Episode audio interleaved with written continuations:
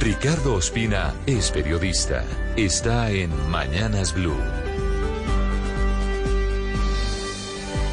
Son las 6 de la mañana y 28 minutos. Hablando sobre las dificultades en materia de orden público, luego de que el comisionado de paz Danilo Rueda reconociera ante el Congreso que el Clan del Golfo y el ELN prácticamente han duplicado su número de integrantes, en las últimas horas hay varias noticias que de nuevo preocupan sobre la paz total.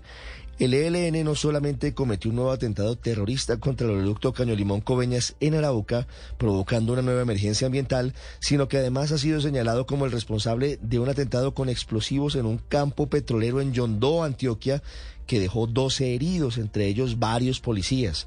Mientras tanto, en Bogotá, las autoridades investigan la posibilidad de que una tonelada de explosivos y de insumos para su fabricación, elementos incautados en una bodega en el sur de la capital del país, estuvieran listos para ser vendidos al ELN y al Clan del Golfo.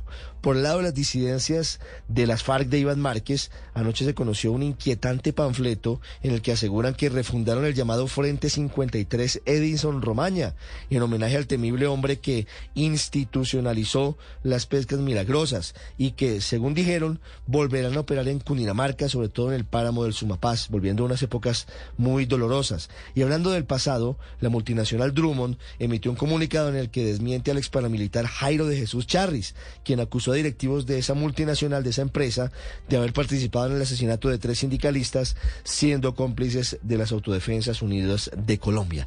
Como vemos, el panorama es complejo, a veces pareciera incluso que Colombia está regresando a las épocas más duras del conflicto armado, incluso antes de la entrega de armas por parte de las FARC. Por eso es clave que la paz total empiece a dar frutos y que rápidamente se logre revertir esta situación. María Camila Orozco es periodista.